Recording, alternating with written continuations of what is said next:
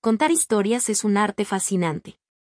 Cada anécdota tiene su encanto único. Imagina un día soleado en la playa. Risas y olas de mar. Ana y Luis construyen castillos de arena. De repente, un cangrejo curioso se les une. ¡Qué risa! Otra vez, en la montaña, un encuentro con un pájaro colorido. Cuentos cotidianos que se vuelven mágicos al narrarlos. Con gestos y entusiasmo, las palabras cobran vida. Amigos se ríen, se emocionan. Y así, las historias se convierten en recuerdos compartidos.